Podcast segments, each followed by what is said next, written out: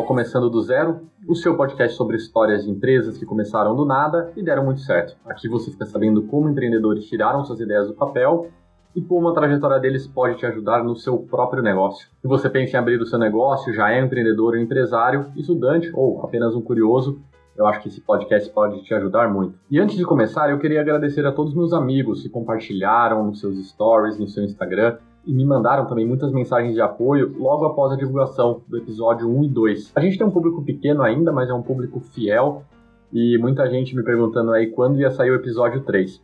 Até peço desculpas pela demora, porque conciliar aí o trabalho, três crianças e tudo mais não tem sido muito fácil nessa época de coronavírus. Mas vamos lá, vamos falar de coisa boa. Hoje o episódio é sobre uma marca que é amada aí por milhões de pessoas, quem não conhece, né, não sei que país vive, mas a gente vai falar da Starbucks e também da figura do Howard Schultz. Na verdade, é, o podcast vai falar muito sobre a história dele, porque esse é o tipo da empresa que a história dessa pessoa que é muito importante, né, do, do Howard Schultz, que foi a pessoa que levantou a Starbucks, ela se confunde com a empresa. Tem muito do DNA dele, né, na personalidade da marca. Então a gente vai ver que são coisas que se misturam bastante. É uma trajetória brilhante de superação, de criatividade e também de muita sorte. Bom, se você estiver em casa, acho que pode pegar um café e se acomodar, porque a história é bem bacana. Bom, para a gente entender então a história da Starbucks, a gente vai falar um pouco sobre a infância do Howard, aonde ele cresceu. Ele nasceu em Nova York, ele cresceu no Brooklyn. E para os padrões americanos, ele era uma pessoa que a gente pode considerar uma pessoa pobre. Então, o bairro ficava na última estação de trem. Ele morava num pequeno apartamento de dois quartos que tinha que acomodar ele, o pai, a mãe e dois irmãos. Se a gente fosse fazer uma comparação com o Brasil, gente, é como se ele morasse numa casa da Coab ou alguma coisa desse sentido, tá, pessoal? Nas palavras dele, morar lá com tanta diversidade fez com que eu tivesse que me adaptar e conviver com muita gente diferente. Também entendi na prática o que é o senso de comunidade e ajuda mútua. A infância do Howard vai marcar muito os valores que ele constrói lá na frente quando ele está na Starbucks. A sua mãe, ela era uma recepcionista e o seu pai era um motorista. O seu pai ele trabalhava no que os americanos chamam de blue collar jobs, ou seja, são trabalhos que não requerem necessariamente uma especialização ou formação. Assim, no Brasil a gente poderia falar que são bicos. Né? Nessa época, teve uma passagem que chamou a atenção do Howard e marcou a infância dele, até lembrando meu sogro, né, de uma forma indelével, que foi quando o pai dele, enquanto motorista, sofreu um grave acidente e quebrou a perna. O Howard era garoto, ele presenciou o pai ali agonizando de dor porque ele não tinha seguro saúde e nos Estados Unidos, se você não tem seguro saúde, você está assim ferrado, né? Porque lá tudo é privado, não tem saúde pública. Então aquilo marcou muito o, o Howard, né? Como que o dele poderia trabalhar e sequer não tinha essa estabilidade de ter um seguro saúde. Bom, ele cresceu num projeto que era bancado pelo governo, então ele passava o dia inteiro na escola.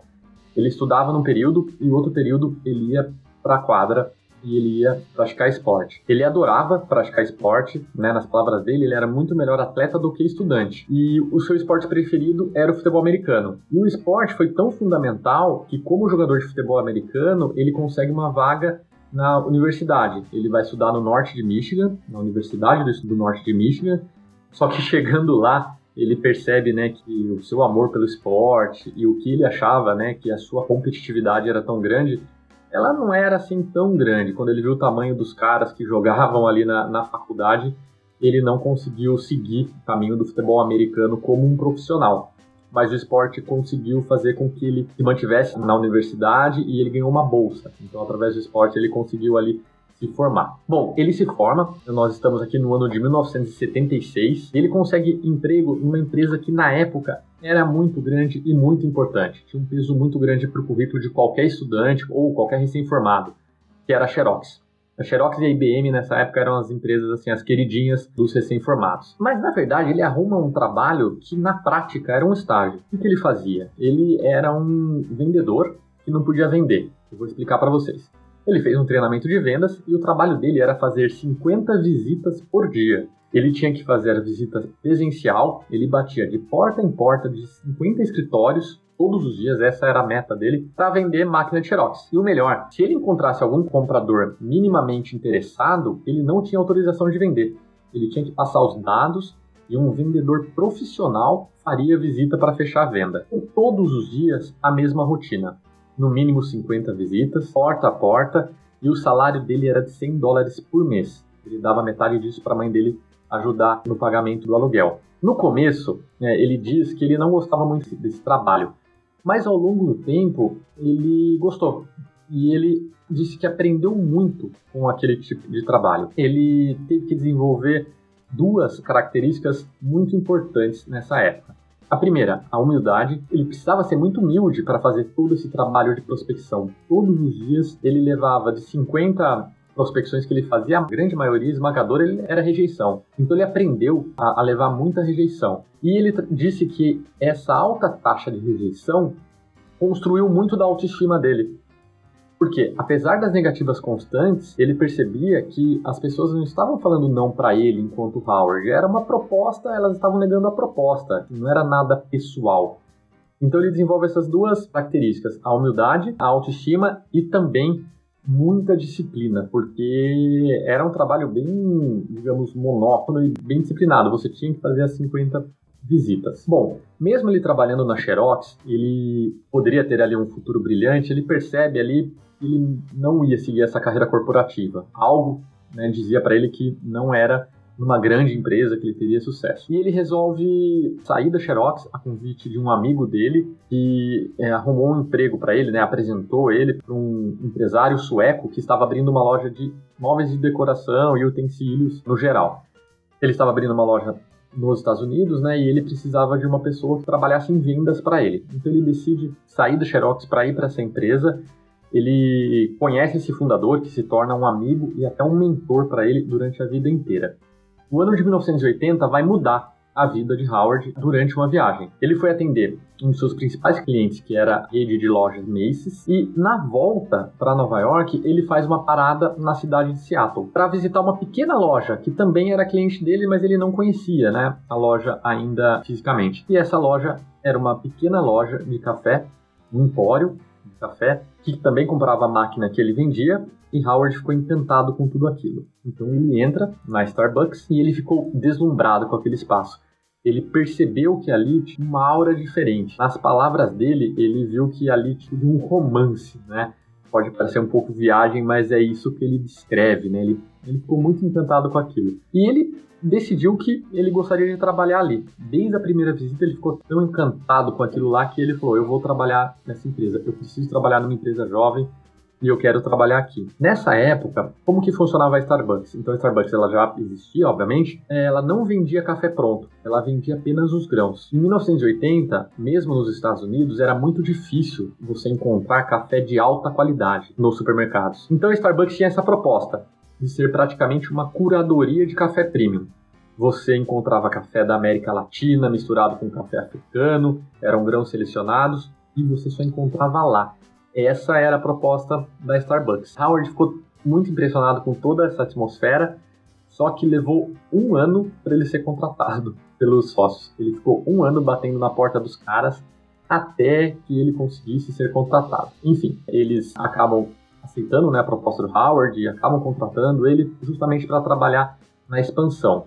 Desde que ele colocou o pé na Starbucks, isso ele diz também na entrevista, ele acreditava que aquilo precisava ser um negócio grande. Então ele precisava expandir, ele precisava crescer, ele precisava aumentar o, o número de lojas. Só que os sócios, eles queriam fazer uma expansão, mas peronomútil. Eles queriam ali ter umas três, quatro, quem sabe meia dúzia de lojas. E Howard não. Howard sempre quis levar Starbucks para números muito maiores. Então essa sempre foi aí um, embate que ele teve com o sócio. Enfim, ele estava trabalhando na Starbucks e em 1983 ele fez uma viagem para a Itália. Então aqui a gente vê o segundo ponto importante na história da Starbucks. A primeira, obviamente, é a entrada dele em 1980 e em 83 essa viagem.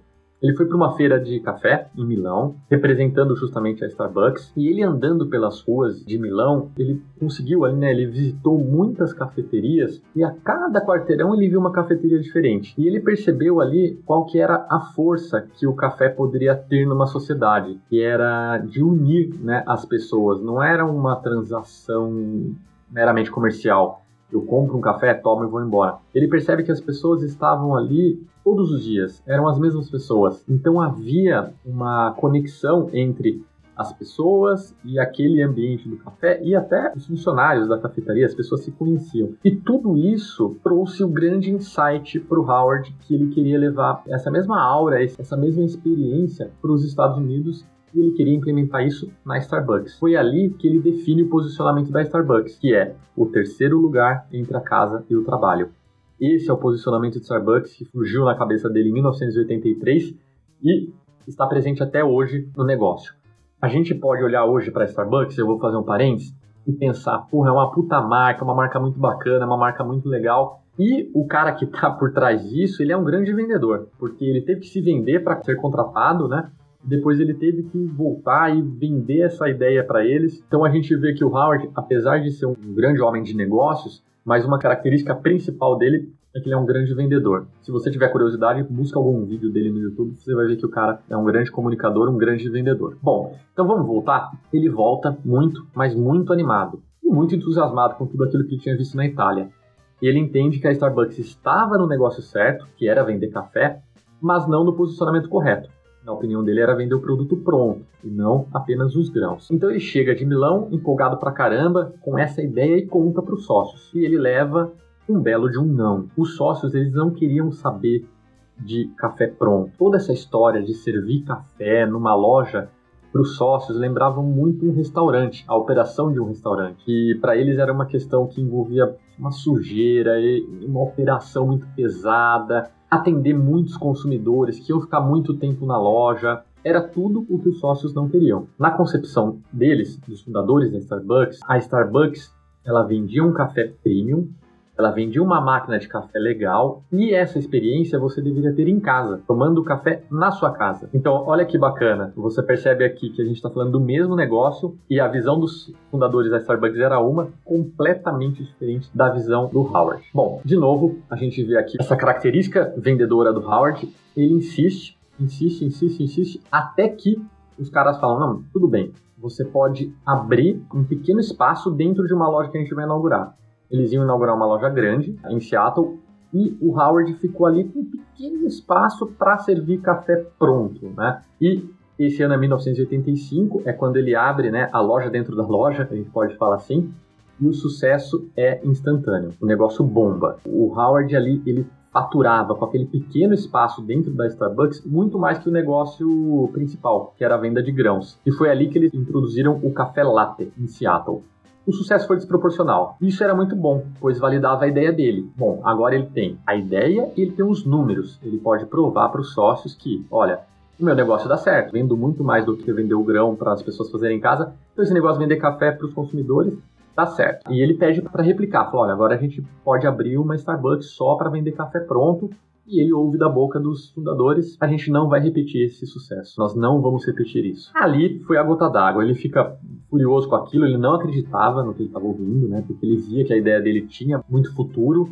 E o Howard decide pedir demissão. No dia seguinte, ele pede demissão, ele fala que vai abrir o seu próprio negócio. Ele comunica aos sócios e, para surpresa dele, os sócios dizem assim, né? Bom, vai em frente, abre a sua cafeteria do jeito que você acha que tem que abrir, mas nós vamos ser aí os patrocinadores. A gente quer investir dinheiro em você e a gente vai financiar a sua ideia. Os fundadores da Starbucks entram em sociedade com o Howard e ele abre com 32 anos uma cafeteria que se chamava Il Giornale e ele usava, obviamente, todos os cafés vendidos pela Starbucks. O nome teve a inspiração em um jornal que circula até hoje em Milão.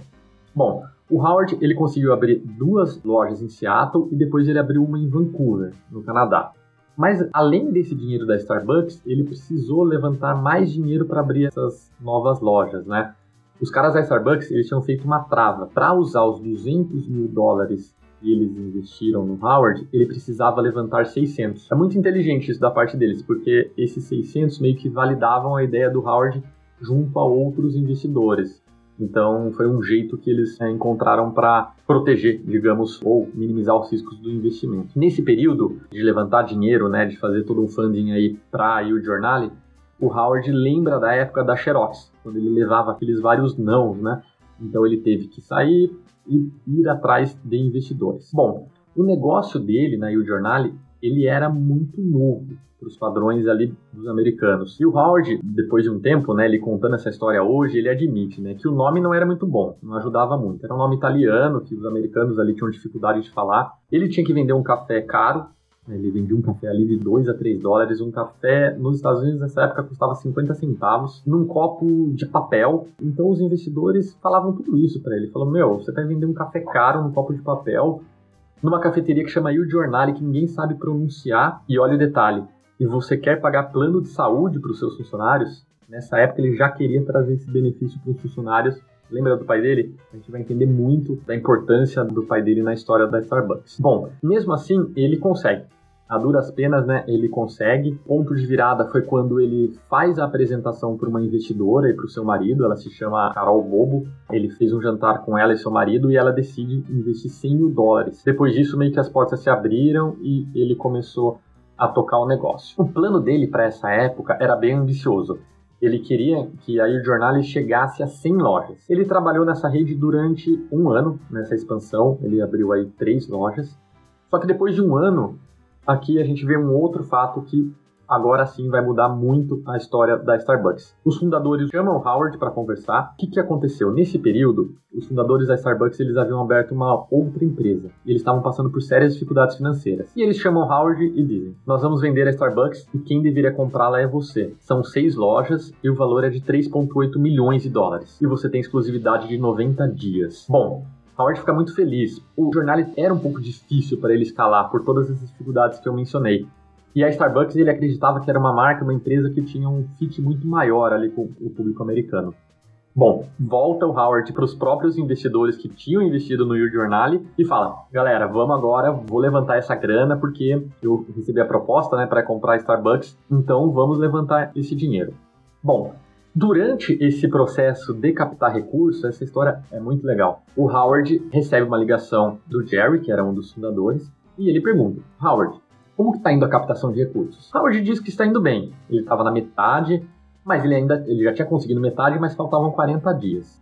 O Jerry joga o, o balde d'água, né? Fala: olha, existe um comprador aí na parada. Sem entender muito bem, o Howard perguntou, mas eu tenho exclusividade. O Jerry falou, sim, mas um dos seus investidores, ou seja, um cara que investiu nele no Yield Journal, ofereceu 4 milhões em dinheiro sem precisar fazer o due diligence. Se você não sabe, o due diligence nada mais é do que um processo de investigação prévia, onde o comprador analisa a empresa toda. É como se fosse um raio-x do negócio. Ou seja, o cara nem ia fazer isso. Ele ia dar 4 milhões em dinheiro para comprar a empresa. Bom, Jerry abriu para o Howard quem que era o cara. E o Howard conhecia, obviamente, porque era um dos investidores dele, e esse cara era um dos grandes investidores de Seattle. Bom, o Howard tinha ali 32 anos, o cara era um cara super experiente, ele ficou meio que paralisado. Agora, olha como a sorte, ela sempre está presente aí na vida do empreendedor.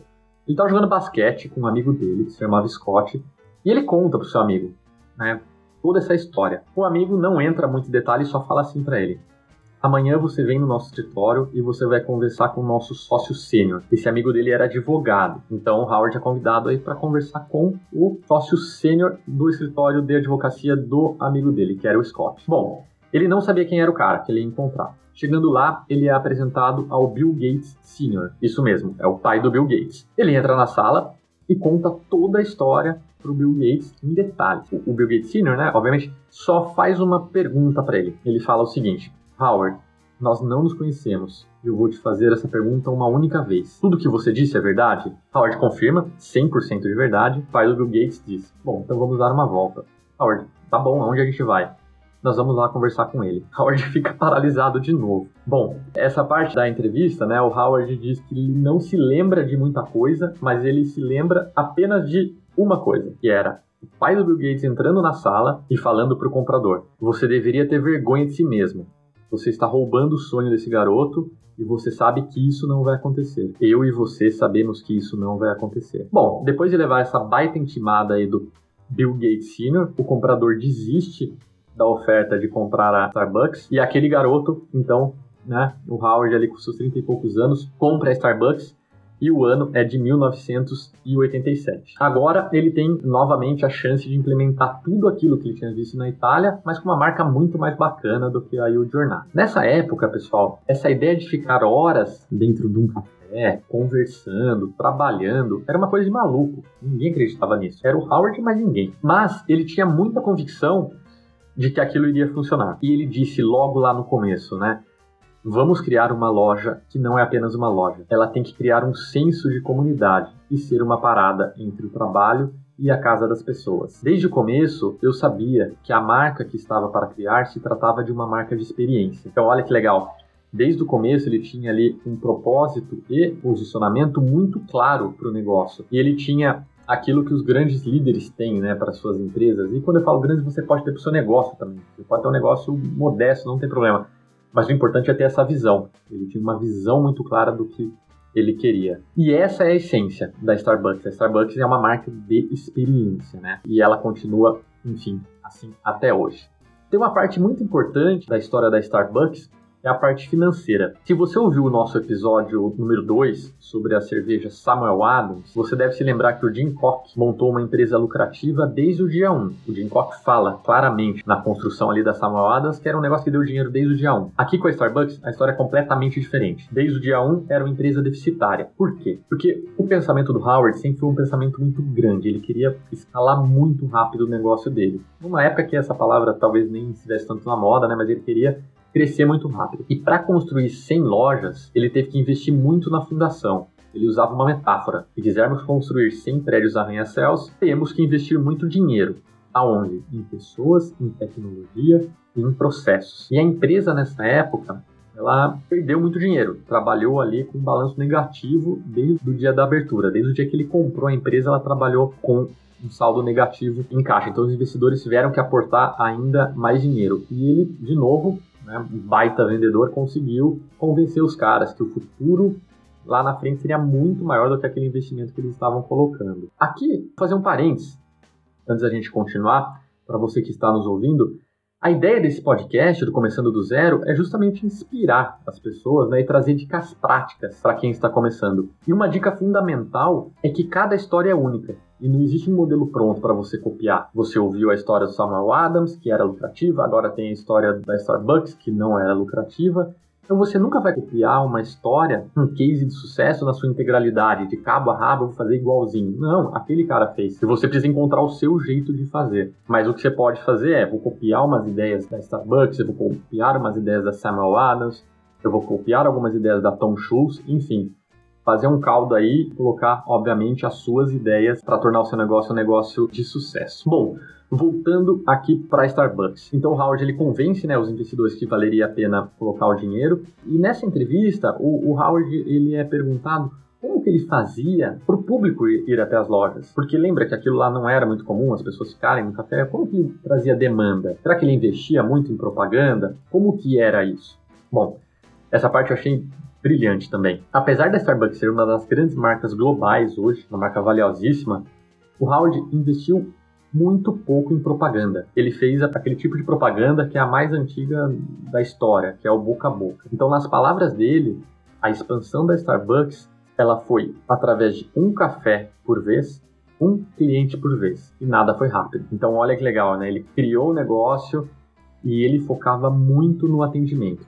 Um café por vez, um cliente por vez, oferecendo uma experiência única na loja e esse boca a boca ele foi tão forte que as pessoas começaram a antecipar a chegada da Starbucks na sua cidade. A marca se torna tão desejada que quando ia abrir uma Starbucks, as pessoas assim, pô, quando que vai ter uma Starbucks na minha cidade? Inclusive eu fiz uma pesquisa prévia, até no Brasil isso acontece, né? Tem pouquíssimas Starbucks no Brasil, né? Então tem muitas capitais que não tem Starbucks e o pessoal deseja muito, né, que um dia abra Starbucks na cidade delas. E teve um caso que é muito legal, assim, muito interessante, que aconteceu em 1996, quando eles foram abrir a primeira unidade fora dos Estados Unidos e Canadá, né, fora da América do Norte. Então eles foram abrir uma unidade em Tóquio, no Japão, e eles tinham zero experiência com o mercado global.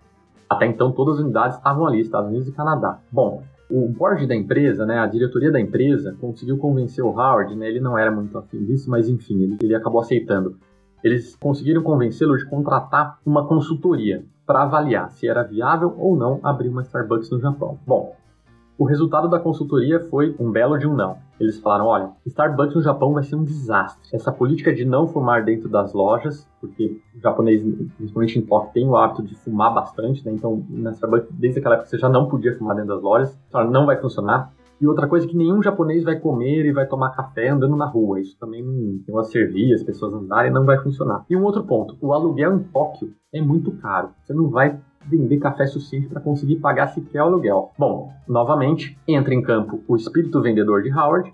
Né, o cara convence a, diretoria que sim, vale a pena, a gente precisa investir. Simplesmente, um, ele acreditava e dois, tinha voo direto de Seattle para Tóquio. É, essa parte é uma piada, né, obviamente, mas ele brinca assim, né, ficando esse case dessa época e ele convence e eles vão para Tóquio decidem abrir a loja numa época a pior possível, que é em agosto. Uma época que faz muito calor. Nessa época não tinha nenhuma bebida gelada no cardápio, só tinha bebida quente, então foi uma péssima ideia. E eles conseguiram arrumar um tipo de um sócio, né? Iria tocar toda a operação no Japão. Não eram, eles não, não estavam responsáveis 100% pela operação. E um dia antes da abertura, ele foi para o Japão, né, participar da abertura, ele percebeu que ia ser um desastre, justamente por causa do clima. Tava muito calor, ele não acreditava, ele não tinha experiência, nunca tinha ido para o Japão, então ele falou: Isso não vai dar certo. E ele até conversa num jantar, ele fala para o tradutor: fala, Olha, veja se a gente consegue negociar para postergar a inauguração para o inverno. E o, o, o, tradutor ele, ele fica muito inseguro de falar isso, ele não fala, e pelo contrário, ele fala assim: que amanhã vai ser a maior inauguração da história da Starbucks. E todo mundo fica feliz, e ele não entende aquilo, depois de uns minutos ele entende.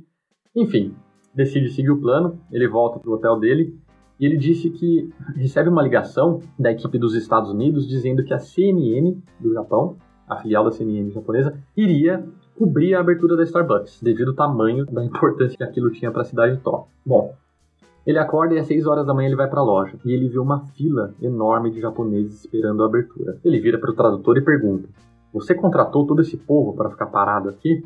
Obviamente que não, e eles abrem a loja e ele tem essa lembrança cristalina de ver ali, né, um jovem japonês. Meu, o cara dormiu na porta da loja, coisa meio insana assim, meio maluca. O cara dormiu, ele entra na loja e diz: Double Tall Latte. Então ele pede ali certinho o café da Starbucks e até um parênteses, né? A marca Starbucks, ela é estudada hoje, para quem gosta de marketing, assim, muita gente estuda, tem muita coisa para estudar da marca Starbucks. E tem um ponto que é a linguagem. A Starbucks ela é tão forte que ela conseguiu criar meio que uma linguagem própria, né? Esse todo jeito de você pedir o café. E isso é coisa de marca muito grande e marca que atingiu um nível de desenvolvimento muito alto também. Legal, pessoal? Bom, eu vou fazer uma pausa de 5 segundinhos e tem uma surpresa. No final desse episódio, você vai conferir o depoimento de um empreendedor que está começando um negócio do zero. Ele vai compartilhar a história dele com a gente, claro, é um brasileiro, né? E fica até o final, que eu acho que vai ser bem bacana ouvir essa história. Bom, voltamos e estamos agora na época de expansão da Starbucks. E além da abertura de unidades nos Estados Unidos e globalmente, a Starbucks fez muitas parcerias. É bem legal dividir com você essa estratégia dos caras. Para acelerar o crescimento e consolidar a marca, eles começaram a vender produtos prontos em supermercados. Então, café em grão, café gelado, o cappuccino, enfim, eles vendiam produtos prontos em redes de supermercados. É, dessa forma, milhões de pessoas tiveram contato com a Starbucks por meio desses produtos comprados no supermercado e não necessariamente na cafeteria. E essa linha de negócio trouxe um faturamento bilionário para a Starbucks. É um negócio assim, que se tornou muito grande e muito importante. Até porque, como a gente está falando de produto, eles podiam até exportar esses produtos. E é legal essa dica, porque se você tem um negócio, muitas vezes na sua cidade, e você consegue, você tem uma marca de alguma coisa, e se você vende, por exemplo, cookie na sua cidade, você pode vender cookie no supermercado. Por que não? As pessoas vão ter contato com a sua marca em vários lugares, não só na sua loja, na sua cafeteria, ou se você vende roupa na sua, sei lá, uma marca de roupa, você pode fazer isso com vários produtos. Eu achei bem interessante essa estratégia da Starbucks. Na minha cidade, por exemplo, não tem Starbucks, acho que nunca vai ter, e a gente consegue comprar o café da Starbucks no supermercado. Bom, depois de 15 anos, a Starbucks já está em uma empresa muito grande, super consolidada. O Howard decide sair da empresa. E os motivos lembram muito a história do Blake Mycoskie, da Tons. episódio número 1 do Começando do Zero. Se você ainda não ouviu, corre lá. E por que, que ele sai da Starbucks? Porque ele se sente distante da parte criativa do negócio. Como CEO ali da companhia, o seu tempo ficou tomado por questões jurídicas, questões burocráticas. E no fim do dia, nas palavras dele, ele não estava se divertindo. Essa é a grande razão da saída dele. Durante esse período, ele também confessa que perdeu um pouco de foco. Mesmo enquanto presidente da Starbucks, ele decidiu fazer outras coisas e uma delas foi comprar um time de basquete. Ele comprou o Seattle Supersonics. Foi um desastre, ele acabou vendendo logo depois. Bom, Howard sai da Starbucks, claro, ele sai, mas ele continua, né, presente ali na empresa. Ele era dono da empresa também, né, apesar de ser de capital aberto, enfim. Em 2007, ele escreve um memorando para os diretores, criticando toda a operação da Starbucks. E ele diz que eles estavam comoditizando a Starbucks. E o que, que isso quer dizer?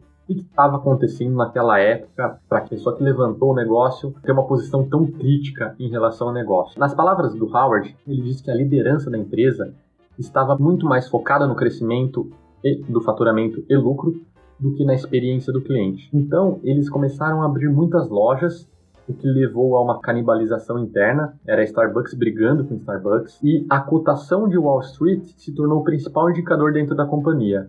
E o crescimento se tornou uma estratégia, mas crescimento não é estratégia. Essa é uma lição que Howard deixa, né?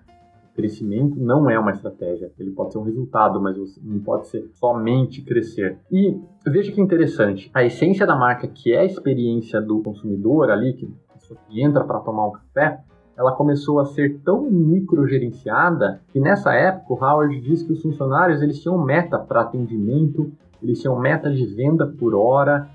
Então, toda essa essência ela começou a ser diluída por conta de todas essas metas. E a Starbucks começou a se tornar um negócio assim, ele era muito parecido com qualquer outro negócio. E você se lembra quando o Uber chegou no Brasil, você tinha aquelas balinhas, o motorista super educado, abria a porta para você. Isso também se perdeu. Hoje o Uber é igual 99, se tornou uma commodity, né? Ou seja, não tem nenhum valor agregado no, no serviço que o diferencia de outros. Isso daí também aconteceu com a Starbucks. E o que sintetizou toda essa percepção do Howard foi quando ele entrou em uma loja da Starbucks e sentiu um cheiro de queijo. Ele perguntou para a atendente, mas o que, que é isso, né? E era o lançamento de um café da manhã, onde eles preparavam no próprio local só que o cheiro do queijo ele se sobrepunha ao cheiro do café. E, e, a Starbucks ela foi pensada desde os móveis, a música que toca, o jeito que o atendente se relaciona com o consumidor e o cheiro, claro, pensando nessa experiência do cliente. E a Starbucks lembrava uma rede de fast food e não aquela cafeteria bacana que você quer ficar horas e horas dentro dela. Bom, em 2008, as ações da empresa batem o seu valor mínimo e, contra a vontade de analistas financeiros e até do pessoal de Wall Street, o Howard volta. Ele volta como CEO da empresa e quando ele coloca os pés para dentro novamente, ele percebe que os problemas eram muito maiores do que ele pensava, né? E ele teve que tomar algumas medidas drásticas. De cara, ele teve que fechar 900 lojas. E outra coisa que ele fez, que na época foi considerada uma loucura, mas que lá na frente se tornou uma decisão sábia, ele retreinou toda a equipe. Então, todos os dias, ao meio-dia, todas as lojas da Starbucks elas ficavam fechadas por um treinamento. Isso custou somente 24 milhões de dólares para a empresa. Isso também, de novo, deixou os acionistas malucos, né? Mas ele entendia que essa era uma forma da Starbucks resgatar a sua essência, que era a experiência e o atendimento ao cliente. E naquela época, né, ele disse que a Starbucks tinha se esquecido do que era fazer um café de qualidade e atender bem uma pessoa. E o ponto de virada foi bem no meio da crise de 2008, quando ele teve uma ideia de reunir todos os gerentes. Apesar de tudo o que ele estava fazendo, ele percebeu que ele precisava conversar com todo mundo na mesma hora, no mesmo local. E para conversar com todo mundo, ele decide alugar um estádio de futebol americano. Isso também custou muito dinheiro para a empresa e ele fez um discurso. O discurso que ele chama né, de discurso de 30 milhões de dólares, foi o valor que, que custou esse evento. E ele precisava passar para a equipe tudo o que ele tinha, todas as informações, e ele tinha que falar a mais pura verdade. Se eles continuassem naquele ritmo, talvez em sete meses a empresa deixaria de existir. E ele precisava que cada gerente, que cada funcionário cuidasse de cada interação com o consumidor como se a empresa fosse dele. Aquele famoso espírito né, do senso de dono. E se cada um daquele estádio deixasse de fazer aquilo, ninguém ia conseguir sustentar suas famílias e o negócio realmente poderia fechar devido à fragilidade financeira que eles estavam passando naquela época. E o que aconteceu? Em seis meses, a curva de queda já foi revertida e em um ano a Starbucks crescia novamente. Desde então, ela cresce ano após ano. E o que eles aprenderam, né? O que Howard deixa aí de lição? Ele fala, né, que essa lição é muito importante para todo mundo que está pensando em montar um negócio, né? E no começo eles eram muito aderentes à cultura.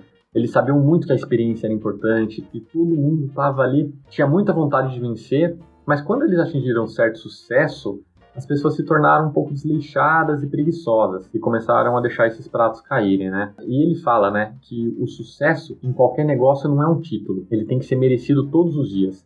Então é como se o sucesso fosse algo que você nunca vai chegar lá. Todos os dias você precisa se empenhar para manter o negócio rodando com ânimo e nunca se colocar numa posição de conforto. Outra coisa que Howard fala também, como lição, né, ele fala que construir negócios muitas vezes é um, um troço muito solitário, né? E quando você é homem, principalmente, você não deve demonstrar sua vulnerabilidade. E ele divide com a gente que essa característica da vulnerabilidade ela é muito subvalorizada. Só que todo líder, toda pessoa que está à frente do negócio precisa pedir ajuda.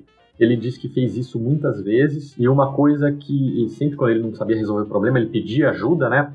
E ele sempre pedia ajuda compartilhando com a pessoa que ele não sabia a solução do problema, mas ele compartilhava os valores, o que ele acreditava, quais eram os valores que ele acreditava para a empresa, ele tinha um problema, ele não sabia como resolver, mas ele sempre voltava nos valores. Então, isso foi muito importante. Eu achei a história da Starbucks uma baita história.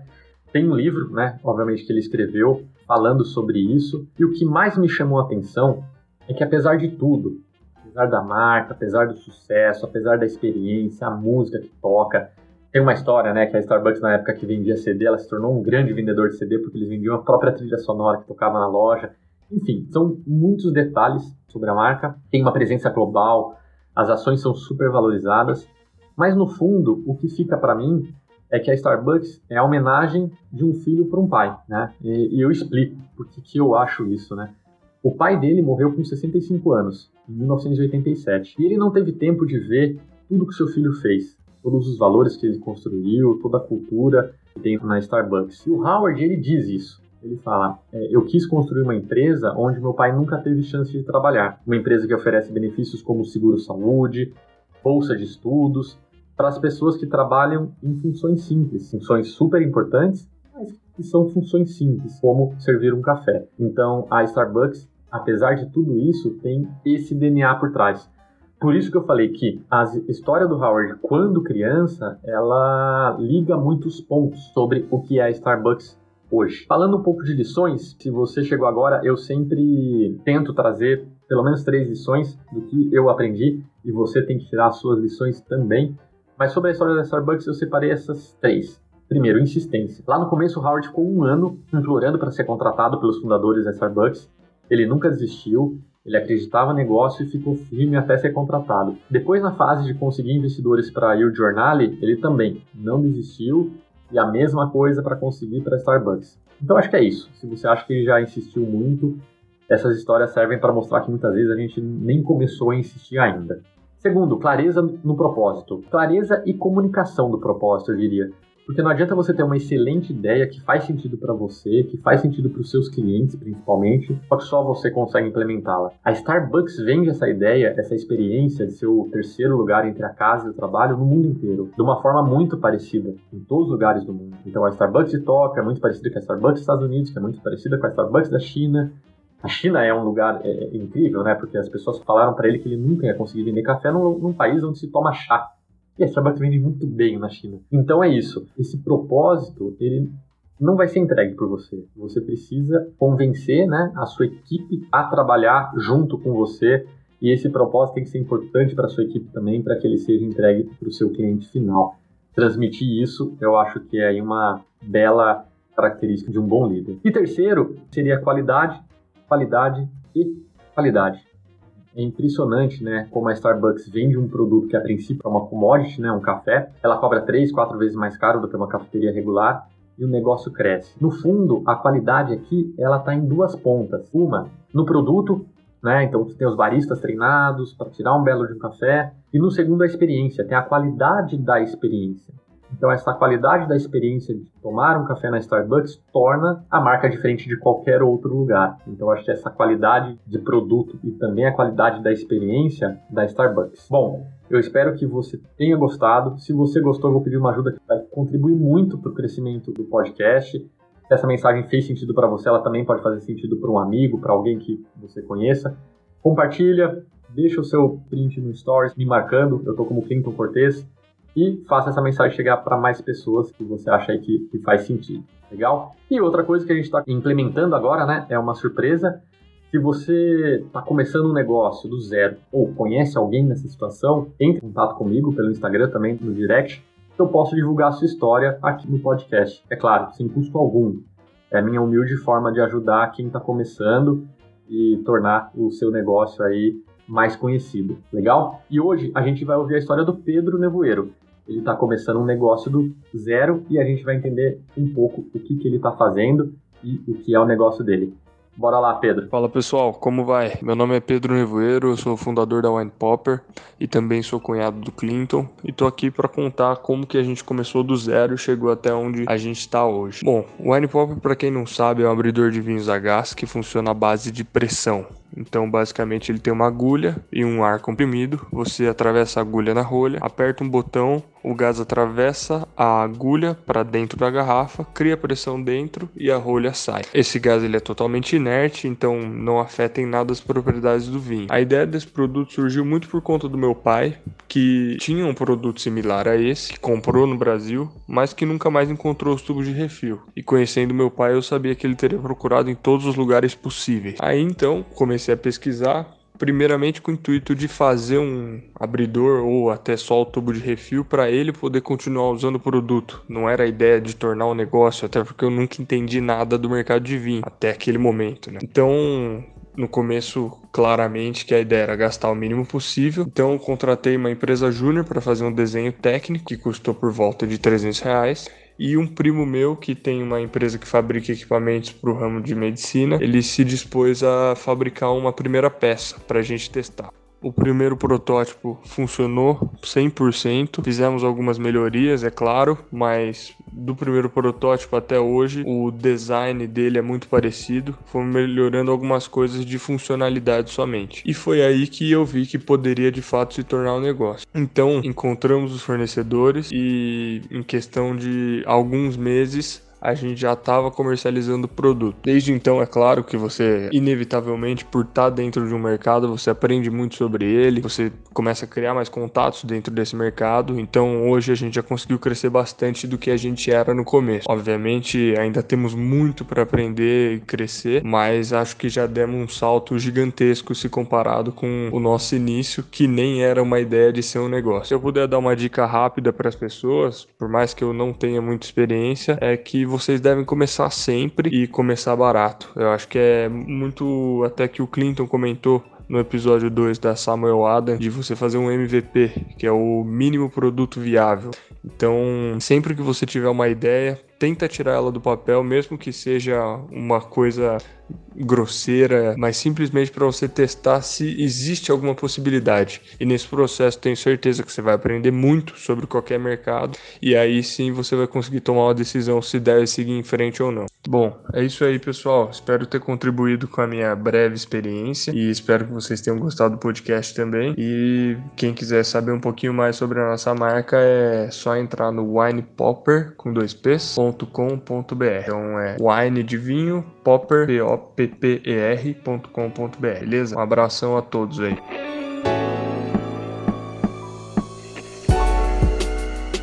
Bom, além da presença do Pedro, a gente teve também a presença de Taylor Swift com a música Welcome to New York.